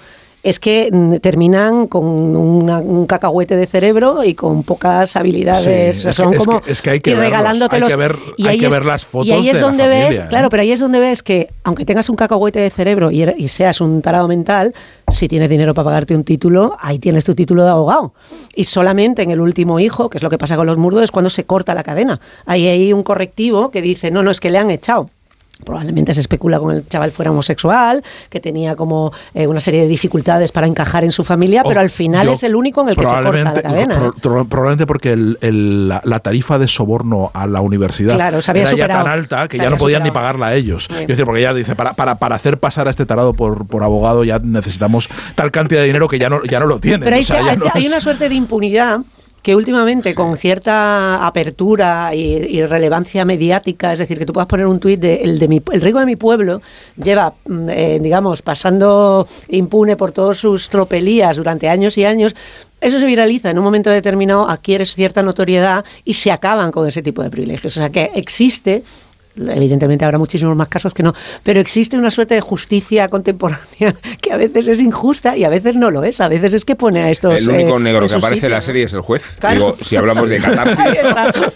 Es el Deep South, además, es Carolina. Sí, ¿eh? De hecho, que- o sea, hay que ver, que no se les entiende. No, yo no, no, no, yo no entiendo nada de los testimonios de la- los adolescentes cuando hablan. eh, Hay y que se estar- llaman Miss y Mister, ¿te das cuenta? Sí, como, sí. como esa querencia de Miss, de- pero Miss eh, por el nombre. Miss Sí. Julie, Miss, Miss Miss, Julie, Miss sí, Mike. sí. Miss Mike. Cuando hablan los Exacto. padres, cuando hablan las- las- lo- la pandilla de adolescentes, no se, no, no se les entiende una- un carajo. Quiero decir, hablan, hablan, hablan bien cerrado carolinés. Carolinés. Carolinés. Eh, la, a ver, yo creo que es un- una historia fascinante. Es una historia fascinante y además es una historia sobre el- el- la corrupción y el poder en, eh, en la, en la América profunda que, que es, que, que cuesta creer que eso pueda existir de verdad. Y sobre todo cu- cuesta creer la- la- que, que hayan acumulado tanto poder esa pandilla de, de- de energúmenos. Eh, porque los últimos, los crímenes por los cuales han sido eh, juzgados el último, el padre de la familia, el, el- el- porque, bueno, son, son tres generaciones, ¿no? Sí. Están los, eh, los abuelos, este, este es el, el- el- el que provoca la muerte, es el, el- como el nieto de la, eh, de la, saga, sí. y el ah, condenado ahora es el padre, el padre porque se cargó a su hija y a su, Y a su y a su marido. O sea, mujer, porque por una historia muy parecida al adversario de Carrere, por, por la pasta, porque la mujer iba, eh, iba pagando eh, sus compras y sus cosas y un, día, y, un día, y un día no le aceptaban la visa en un sitio. Dice, ¿cómo que no me aceptan la visa si tengo 800 millones en, la, en el No, banco? los ¿Cómo tienes. el- Dice, pues no, está en números rojos la cuenta. ¿Cómo es posible está en números rojos? Y empieza a indagar y resulta que este tipo Las drogas. se lo se había fundido toda la fortuna en drogas. Que, es que, anda, 50 mil 50 mil eh, dólares al año o así. A es la semana. barbaridad, a la semana. A la semana. A la semana, era una barbaridad. Como pero- de ¿cómo vas a ¿cómo? ganar juicios con eso? Pero, pero también, ¿qué, qué metabolismo, qué biología aguanta 50 Pues mil un cerebro dólares? encefalograma plano. Claro, es, es- es todo, es todo inverosímil, ¿no? Entonces, antes, como, como la mujer empieza a sospechar, le empieza a decir, oye, ¿cómo es que no hay dinero en el banco? La reacción de él es pegarle un tiro. Dice, bueno, Porque es luego-. Luego hay unas cosas sórdidas con la muerte de la niñera que dice que se tropezó con los perros y cayó por la escalera Sí. y que entonces le dijo a la familia que iba a declararse culpable para que cobraran el seguro y se quedó con el dinero. ¿Quieres- Entonces sale la familia diciendo a nosotros no nos ha dado nada. Es una cosa La trama parte de recaudar fondos a través de los seguros de vida. Y entonces el primero que se cobra es- son 4 Desperdición. millones de dólares de la empleada del hogar Hmm. y después los seguros de vida de su mujer y de su hijo. A los que ejecuta efectivamente porque Sí. pueden estar al tanto del uso de de la, la. Oxy, que es... que el es- Oxy, el- es otra vez Dopsic. Y- y de- Sí, y de la estafa Sí. que el propio patriarca hace al despacho en el que trabaja, donde empiezan a notar que ha ido prácticas contradeontológicas durante años. no, si en su cabeza era Hombre, espectacular. o sea, que- que, ver, era un que plan infalible. Era una gente que entraba en las escenas de crimen, o sea, cua- cuando, la- todo empieza además cuando sí, cuentan, la- el- eh, empieza el dispositivo de búsqueda de la chica que se ha ahogado en el río. Y no dejan en entrar a los padres. Y no dejan entrar a los padres y llegan los tipos estos y empiezan a manipular todo y a manosear ellos Ah, por- mismos en la escena del crimen y no pasa nada. Y el sheriff mira al lado y dice, pues nada, estos señores que pasen y que toquen lo que quieran, que hagan, que, que- que lo apañen a su gusto, ¿no? Eh, y es todo así. Luego tiene una parte mu- muy divertida sobre cómo son las declaraciones de la gente ahora en la televisión. Entonces, cuando ve a las amigas, las que iban en la lancha, las amigas de Mallory, en realidad estás viendo a Rocito y a Total, Meghan Markle. sí, sí, sí. O sea, tienen los mismos gestos, los mismos lloros, los mismos... eh, Moines, todo- sí. Sí, sí, son Ah. igual. Yo, el- mi, digamos, eh, desapego un poco al... eh, viene por el documental, no tanto por la historia. A mí la historia me parece alucinante y contada es incluso más divertida que el propio documental. A mí el documental, el problema es que al estar montado de manera simultánea a esto, no tiene investigación, solamente tiene testimonios, con lo cual, eh, tal y como está montado, eh, es sobreexpositivo y luego las declaraciones de cada uno de ellos como testigos, mm, estoy, mm, eh, digamos, mm, refutándolas todo el rato. Es como, claro, es que nos montamos en el esto. Evidentemente este chico es culpable de un homicidio eh, por, eh, no sé cuál es el, digamos, el, cargo exacto, pero que iba borracho y mata a una, a una muchacha. Ya. Y es que, claro, es que le dijimos que dejara, pues no te puedes quedar en un muelle y, y- y pedirte un Uber. Si sabes que va borracho, que se, que se pegue. O sea, estaban todos como muy, eh, co- muy, ver, muy, muy empeñados. Y saber que son, son todos mongolos. Que eso- a eso me no, no, refiero. es que todos, Pero claro, cuando la gente que me lo está contando lo son, es cuando yo empiezo a llamarles a todos al orden. Y luego además, es que esto se sabía de toda la vida. Y tú contribuías. y tú saliste con él tres entonces- años pero, y lo a ver, sabías. Entonces lo que no te gusta es su punto de vista, no, No, no, el no, y la- documental. no, espera, espera, espérate que no he terminado. La, los, digamos, quien, quien vertebra el documental son los testimonios de ellos, con lo cual esa parte ya me parece falible Mm. y cuestionable. Y luego la estructura del documental también me parece un poquito endeble. O sea, arrancar con el caso que es, digamos, que de alguna manera destapa todo eso puede ser un primer acto, pero todo un primer capítulo me parece que está alargado. El documenta- estos documentales al final es que pueden ser películas estupendas y ese- el empeño de los tres capítulos hace que la cosa se alargue hasta el infinito. Ay, ay. Le falta segundo acto y, eh, o sea, vamos, pasamos de la premisa a la, de, prácticamente al encarcelamiento. No, el- el- el- el asesinato que él comete, por el que se le ha condenado ahora, sucede eh, completamente sobrevenido y, y no y, y la preparación que luego hay a posteriori, la explicación que hay a posteriori sobre eso, me parece farragosa. O sea, Sí, yo creo que aquí- me, me aburrió bastante. que aquí una serie, cuando ya haya acabado todo, sería mejor. Y yo me acuerdo de Abducted in, In Plain Sight, es justo el ejemplo que estaba pensando. Eh, es una, Es una serie documental que es fantástica porque hablan las víctimas, que son las chicas, los padres y el policía que investigaba el asunto.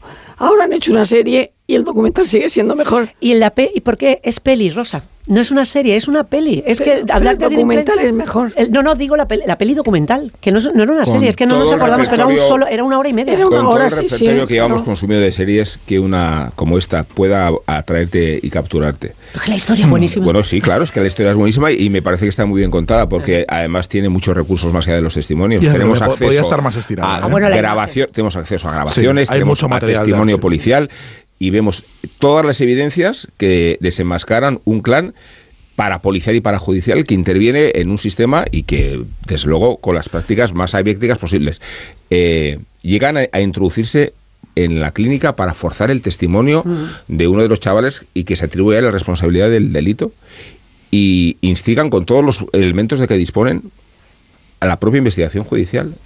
Esto está ocurriendo en directo, por eso digo que, que la inmediatez que tú dices y la falta de reposo respecto a, a la documentación que podría requerir tiene la ventaja de que estás eh, eh, con la sensación de que la estás viendo en directo. ¿no? Sí, sí, Sí, sí, sí, yo creo que eso esa, esa es, es- eh, eso gana a cualquier reparo de, de estructura narrativa que se le puede hacer, que es verdad, que es verdad que los, que los puede tener y es verdad que yo siempre eh, tengo reparos hacia los documentales construidos exclusivamente con testimonios eh, y es verdad que los testimonios de la pandilla son el núcleo, pero pero hay otros testimonios y hay otros, hay otros materiales muy valiosos como la- la- las, las cintas de, las cámaras de seguridad. Hay, mm, creo que, que- es- que está muy enriquecido y que hay las aportaciones eh, de, de los personajes que van narrándote la- y que van ar- articulando la cronología están muy bien escogidos y además hay algunos que son impresionantes como el, el abogado el abogado que, que- que van eh, que, que les que, defiende que lleva el caso de la chica desaparecida que contratan los padres que, lo- que se van a otro condado Sí. porque ningún otro abogado del condado Acepta el quiere caso, aceptar es el caso qué fuerte. de tal y este tipo dice pues sí los conozco llevo viviendo aquí toda la vida los conozco y les tenía muchas ganas entonces vi que aquí aquí sí que había posibilidad de Claro. tocarles las narices digo y acepté el caso y es un tío un chulo un chulo Sí, sí, con- un sí, chulo que es un cowboy, un cowboy, y es un es. personaje Sí, sí, sí. es un personaje Es buenísimo. está muy bien hay, caracterizado hay- hay una cosa que a mí me sorprende y, y, em, que es esta. ¿Os acordáis de Cops, del, del- de, la, de la serie docu- bueno, del, del el programa de los policías que luego Sí. retiraron porque era Porque profundamente racista? Era profundamente racista. Sí, pero que estuvo 15 años en antena, o sea que yo fue, o sea, estuvo muchísimo tiempo. Pues em, eh, hay un poco de, de ese plano de cops, que es lo que van grabando siempre los policías, Hmm. que hace que, eh, que, que te cuestiones la, la relevancia de, de por qué se, de, de- ese tipo de grabaciones de vez en cuando, cuando, cuando ves al muchacho en Porreta Viva, el novio de la, de la chica que se ha muerto, y están grabando, grabándole todo el rato al muchacho llorando. Y te- claro, tener eso luego para un documental como esto, pues es, es, es- es oro y es, es- es un hallazgo para poder articular la, la narración. Pero en el terreno de la relevancia policial es como, ¿por qué están grabando a este pobre muchacho que está llorando? Que porque luego estaban dices, preparando para el docu Claro, Estaban- claro. no luego piensas, puede ser sospechoso, tal, no sé qué, pero es una violación flagrante de sus derechos que le estén grabando sin, sin consentimiento Hombre, en, en ese teoría, momento, en ¿no? teoría, Digo, la, no sé. En teoría la policía, La policía puede- graba todo. Quiero decir, llevan la cámara en el pecho y van grabando todo lo que ocurre en teoría. Es, es el de ver- desde luego la reflexión de que eh, toda la vida está expuesta, quieras o no quieras, entre las cámaras de seguridad. Y el impacto los que tiene la- la propia serie en la reconstrucción de los delitos anteriores, Sí, sí, porque sí. eh, condenado por estos dos, que claro, son a la- en apariencia los más graves, se le va a imputar el homicidio de la empleada del hogar y el qué pasó con el chico que podía haber sido novio del Buster Murdoch, otro, otro monstruito, ¿eh? Sí, no, el, ma- el mayor. El, el mayor de los sí, Buster, sí. eh, el que no aceptaba que era. todos ellos con un acceso a un arsenal militar, ¿no? Bueno, Desproporcionado. es verdad lo de las armas, tío, que esta gente como... Cuando como tienen en- el accidente como de en mi coche- casa cogemos limones, ellos cogen armas, ¿eh? Ah, del árbol, o sea... Hay un momento en que tienen un accidente de coche y entonces una de las chicas dice, dice, y entonces empezaron a sacar armas, a sacar armas. Tú dices, no llames a la policía. Y dice, pues que ha llamado a la policía. Y dice, pues ¿cómo no voy a llamar a la policía si hemos tenido un accidente? Hay emergencia, habían llamado Sí, emergencia. y de- estaban sacando armas del coche. Pero esto que decías tú, Rubén, eh, también es para cuestionárselo. Eh, ¿Os acordáis del documental de, de, mm, bueno, tantos otros, pero el último que hemos visto, el de Dolores Vázquez, que decían cómo ellos se iban del juzgado a, a- a los aposentos, se supone que no tienes que tener contacto y tenían acceso a todo, a todos los periódicos, a todas las radios, a, a los testimonios de la gente de lo que se estaba Pues eso ya hablando. lo habían visto, Eso todo. es, todo. Absolutamente todo. Pasaba también en el, en, el, en el documental del juicio a OJ Simpson que la pretensión de que un jurado tiene que estar aislado es una quimera, o sea, eso no existe. Pero Entonces, que ¿cómo es lo de la luna pasando primero? pasando porque eh, mm, yo me creo la culpabilidad de este gol a pie juntillas, como no puede ser de otra manera, porque es tan evidente que solamente puede ser cierto, pero mm, este, ahí el juicio eh, está co- completamente contaminado por el, el- el hacer una Sí, obra de que este es que tipo. o sea, los decir, te lo han dado así, al jurado le han dicho, mira, es culpable. O sea, no hay pretensión Sí, de inocencia. pero los Murdoch no pueden escribir argumentos de transparencia judicial. No, no, no. Eso no pueden Bueno, escribir eso no y quiere- tampoco Eso no les despoja de su derecho No, a ser, ya. a y tener un juicio justo. sé hasta qué punto, Que ya, claro, que ya, pero, que pero- pero, entonces Claro. aquí hay otro conflicto, que es el conflicto de la libertad de expresión también, o sea, Sí, no sí, puedes sí. no Son todo dilemas, yo solamente los pongo encima de la mesa, ¿eh? Pero- Igual sí que se podrían poner, que, que eso yo probablemente me, me, me cuesta creer que en España pudiera hacerse una cosa así, porque En creo España que no se puede. ni la policía Te lo ni los paraliza, jueces na- un ju- vamos. no, un ju- un juzgado te paraliza para. todo ese material. Es que no, desde luego el material. No, no. Probablemente puedas hacer el, el- pero solo con los testimonios. No tendrías acceso al- al- a todos los materiales Yo que te están digo que la cautela judicial en España con cosas de hace 50 años es tal que si un fulano, pariente tercero del señor que le lleva el café al señor Murdo español, dice que eso no se puede hacer porque atenta contra su, su imagen y tal y que te lo para. Un juzgado te lo para de manera preventiva. No se hace. No, lo que- y hasta que aquello se desbloquea pueden pasar. Si yo lo meses, que cuestiono de la influencia del derecho anglosajón en, en el derecho, vamos a llamar, eh, comunitario, es la figura del jurado. Yo creo Sí. que la, No, hemos, no, es- la- es la aberrante. hemos atraído y el Es jurado está totalmente expuesta a las influencias y, y no tiene capacidad de, de aislamiento, por mucho que se pretenda. ¿no? O sea, Y- y- hab- aquí apelo a la jurista. ¿eh? que No, no, tenemos- no, no, es, evidente. Y Completamente caso- de acuerdo. El caso de Dolores Vázquez Es tan, palmario, tan evidente. cosa- O sea, tú te pueden aislar, pero tú llevas meses y meses y meses oyendo a la gente que no ha pedido perdón, algunos están muertos, ¿no?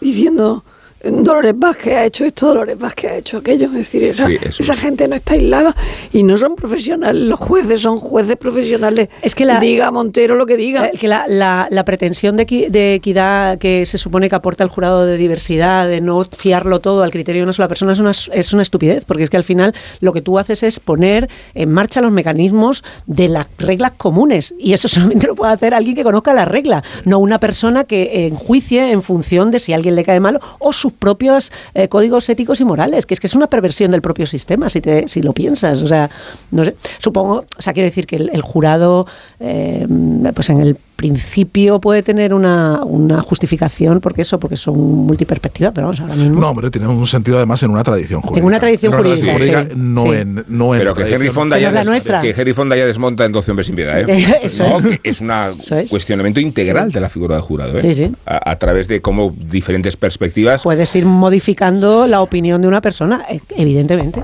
Y como hay otras cosas que son inamovibles. Y eso, insisto, está la norma y la norma se aprueba por la mayoría y por el común. Y si no te gusta, pues la cambias. Y así funciona la democracia. Bueno, habéis oído hablar de Lebowski, ¿no? Del gran El, Lebowski. el dude, el dude. Ah, el de- dude, el de- dude. de Del Lebowski. futbolista. Del Club Lebowski. Ah. Ese No, eso no. ese ¿No vamos a hablar de Jeff. Bridges? Maldita No, sea. Es un equipo de fútbol florentino que conquistó a su afición por ostentar los peores resultados de toda Italia y esto nos lo cuenta Miguel Venegas. ¿eh?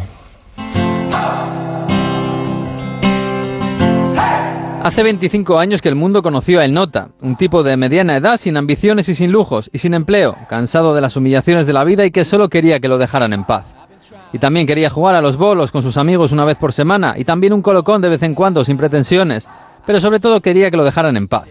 Era 1998 y los hermanos Cohen alumbraban El Gran Lebowski, una película simple y callejera de un humor surrealista que le haría pasar a la historia como la primera película de culto de la era de Internet.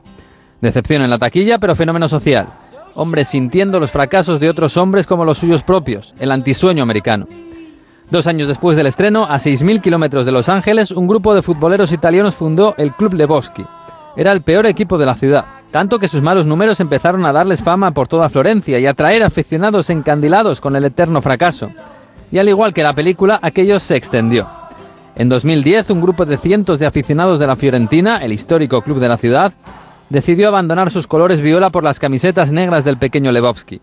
Estaban hartos del fútbol tal y como se estaba transformando, hartos de los dueños, empresarios caprichosos y a menudo corruptos que no les tenían en cuenta, hartos de la pleitesía al patrocinador, de los precios locos y hasta de que la lógica del mercado les obligara a ver cómo la Juventus de Turín les arrebataba cada año a su mejor jugador. Hartos de la decepción del fracaso, se marcharon al club que se identificaba con él, el Lebowski. El club se refundó y se convirtió en el centro histórico Lebowski. El escudo se rediseñó con una cara con gafas de sol que recuerda a Jeff Bridges como el Nota. Y sobre todo se establecieron las bases de un club democrático y horizontal. Se tomaron símbolos como el de Moana Pozzi, una estrella del porno italiano que da nombre a la grada de animación. Hoy es un club conocido por todo el país y con una identidad única. Más de mil personas se han hecho socias y todas tienen voto en las decisiones como fichar a un jugador o poner el precio de las entradas. Ellos mismos se encargan de cortar el césped y adecentar el estadio. Comen juntos los domingos antes de los partidos y a menudo los ganan. Más aún desde que hicieron su fichaje más mediático en 2001, el español Borja Valero, el que fuera estrella del Inter y la Fiorentina y canterano del Real Madrid, aún se acerca cuando puede por el barrio de Tabarnuche para seguir disfrutando del fútbol de otra manera. Y todo 25 años después de una película de locos americanos tristes y desorientados, que aún no sabían nada de machos alfa ni de masculinidad tóxica. El 25 de mayo de 2006 se celebró por primera vez en la historia el Día Mundial del Orgullo Friki. Vamos a ver, si hasta el Orgullo Friki tiene su día, tú también te mereces el tuyo, ¿no? Con mi día de la 11 elige tu fecha especial y juega con ella. Todos los días por un euro gana hasta 3.000 euros. Mi día, el sorteo más tuyo. Y recuerda, uno de cada cinco toca. A todos los que jugáis a la 11, bien jugado. Juega responsablemente y solo si eres mayor de edad. Pantalla. Pantalla. Pantalla.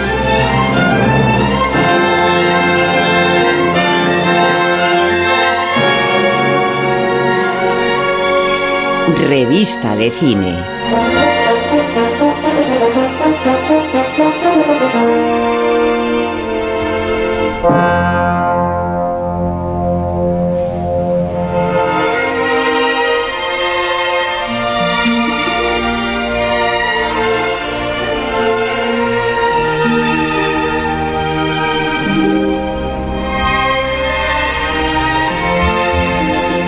Queda un poco de pena, ¿no? Y, y ponerse a, a esta melodía, eh, malograrla con la palabra. Déjala un rato, Sergio.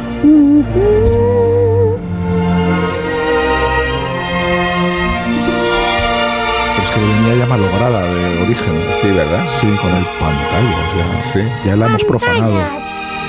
Revista de cine. Que lo diga Rosa con su voz, por favor. Dilo, Rosa. Revista o No, pantalla. Las dos. Pantallas. Qué maravilla. Mira, mira, qué bonito. Pantallas. Ahí llega Sean Thornton. 1883, decías. Sí, 1883, 1923 y Yellowstone. Que lo bueno de ser vírgenes de Yellowstone, porque haya llegado tan tarde con el Sky Showtime, es que podemos empezar por Yellowstone si queremos, pero podemos empezar por las precuelas, que es una palabra horrible, pero están colgadas todas.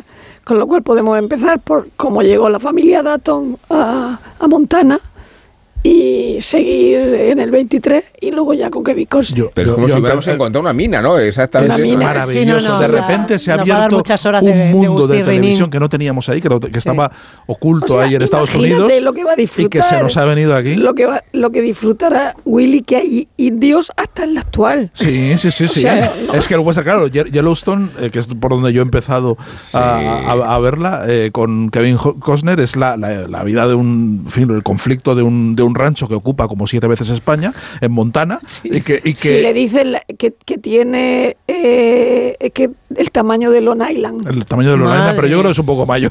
Yo creo que es un Y poco entonces- mayor. Entonces el, el rancho ya está pegando a una ciudad que quiere expandirse y quieren, quieren cogerle cachitos para poder hacer urbanizaciones y este hombre se niega. Y una reserva india. Y, una- y hay una reserva india dentro del, de- de- al lado del rancho. Entonces está conflicto con los indios, Todo dificultades. con, lo, con la ciudad que se está expandiendo y luego él que dice que por sus huevos no le tocan un acre. Que es Kevin no, que, Costner, no- ¿no? que es Eh. Kevin Costner con sus hijos, con sus hijos que en fin, con su familia, el rancho Datton y tiene todo, o sea, es en la actualidad, todo en la actualidad y tiene todo lo que tiene un western más lo que tiene Dinastía, lo que tenía Dallas, más lo que Muy tenía todo. Es Farber también, maravilloso, ¿no? Es- maravilloso. Es, un poco gigante esto también. Sí, Pero sí, sí, sí. pero 1883, cuando ve la, la, fa- la facilidad de vida de Yellowstone, todos esos eh, señoritingos que tienen sus caballos, sus todoterrenos y tal, y de pronto ve 1883. y O sea, sea, la serie todo y- eh, empieza en la edad contemporánea y... Claro, y, y luego tiene y luego tanto éxito que hacen series anteriores. Pero estamos hablando de temporadas y temporadas, Tenemos ¿no? un No, no. montón de Horas horas, de felicidad, horas de horas de felicidad. Y empieza, empieza la primera escena de Yellowstone es Kevin Costner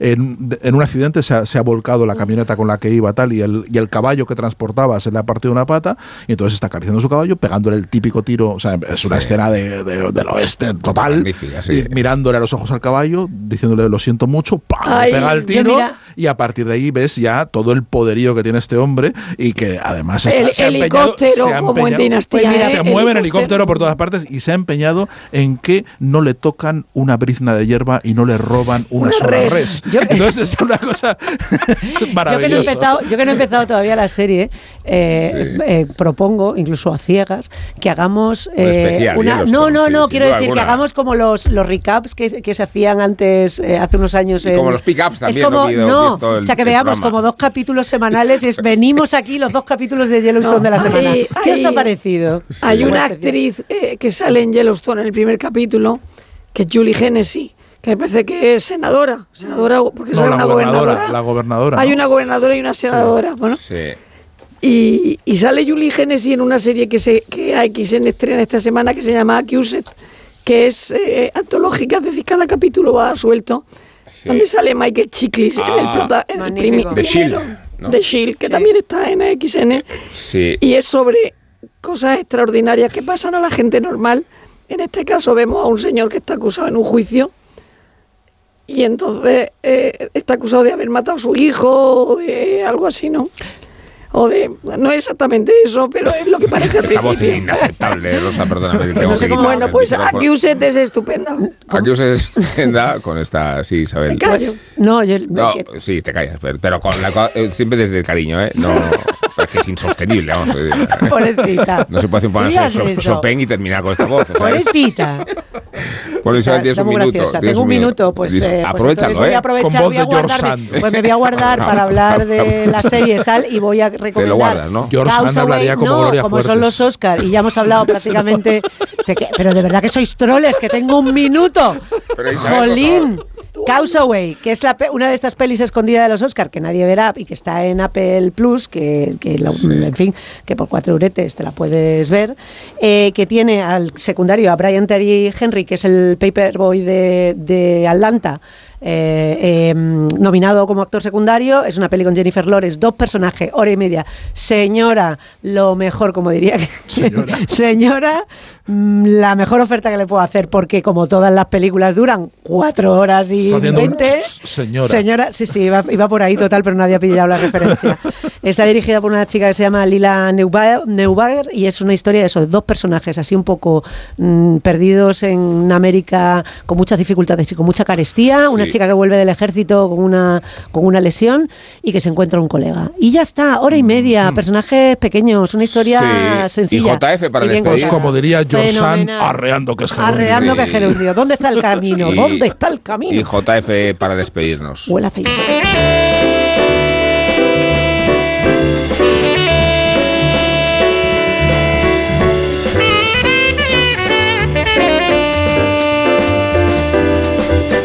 Hace unos días falleció Wayne Shorter, una de las mayores leyendas de la historia del jazz. Venerado por crítica y público no solo por su maestría con el saxo, tanto el tenor como el soprano, sino también como compositor. Cuenta que Shorter fue uno de los poquísimos a los que Miles Davis le aceptó partituras sin cambiar ni una sola nota.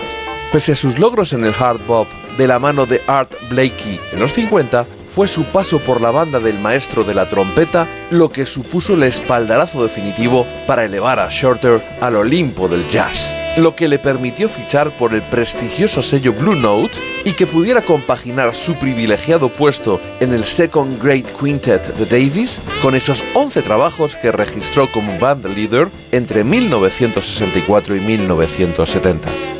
Entre sus últimas grabaciones con Miles Davis, que registró ya sin el mencionado quinteto, se encontraba el magistral Beaches Brew, al que le dediqué íntegramente esta sección hace unos años, y en el que rompieron los esquemas y reglas del jazz, abriendo paso a la fusión, una libertad creativa que Shorter también abanderó desde principios de los 70 al formar la banda Weather Report, con la que cosechó numerosos éxitos y comenzó su nutrida colección de premios Grammy. Wayne Shorter, obviamente, se codeó con toda la aristocracia del jazz, que tampoco dudaban en ponerse a su disposición en cuanto surgía una buena excusa, como Supernova, ese álbum rayante para los no iniciados, para el que contó con Chick Corea y John McLaughlin.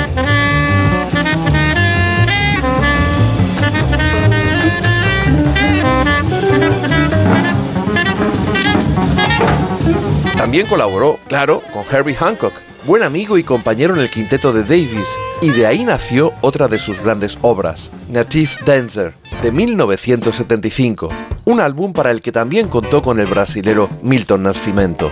Pero las redes de Shorter se extendieron más allá del jazz, participando en numerosos álbumes de Johnny Mitchell, Carlos Santana, Steely Dan y el Eagle Don Henley, por mencionar solo unos pocos. Y tampoco olvidemos las bandas sonoras, como la del Fugitivo. Nos despedimos con la que probablemente sea su composición más célebre, Footprints, incluida en Adam's Apple, uno de esos discos para Blue Note en la segunda mitad de los 60, registrados a su nombre, el de uno de los pocos saxofonistas que pudo escapar de la alargada sombra de Coltrane.